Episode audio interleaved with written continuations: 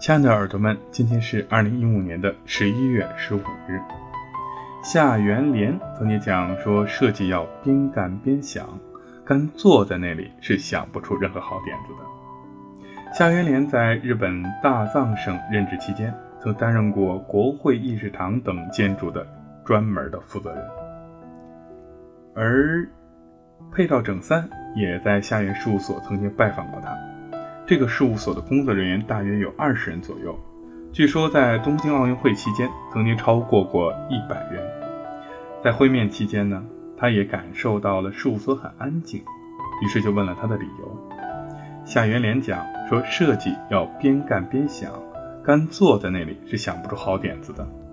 而这是当时一位年近八十岁的老人夏元莲建筑师所说的话。